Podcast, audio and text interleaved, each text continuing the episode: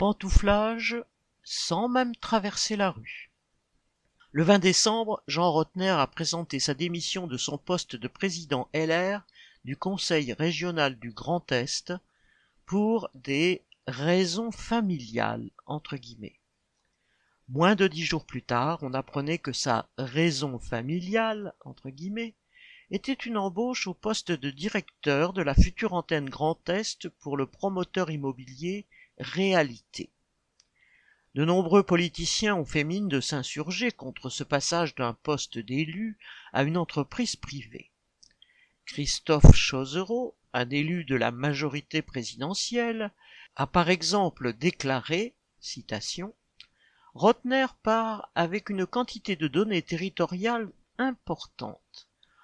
On était en pleine révision du schéma régional d'aménagement, de développement durable et d'égalité des territoires. Il sait exactement quelles vont être les modifications de ce schéma, quels sont les atouts et les difficultés des territoires, ce n'est pas rien. Fin de citation. Les mêmes politiciens de la majorité n'ont pourtant rien trouvé à redire quand le ministre des Transports, Djebari, a démissionné cette année de son poste pour se faire embaucher par la start-up Opium, spécialisée dans la fabrication de voitures haut de gamme à hydrogène. En réalité, ce café Rotner est monnaie courante. Cette pratique porte même un nom, le pantouflage.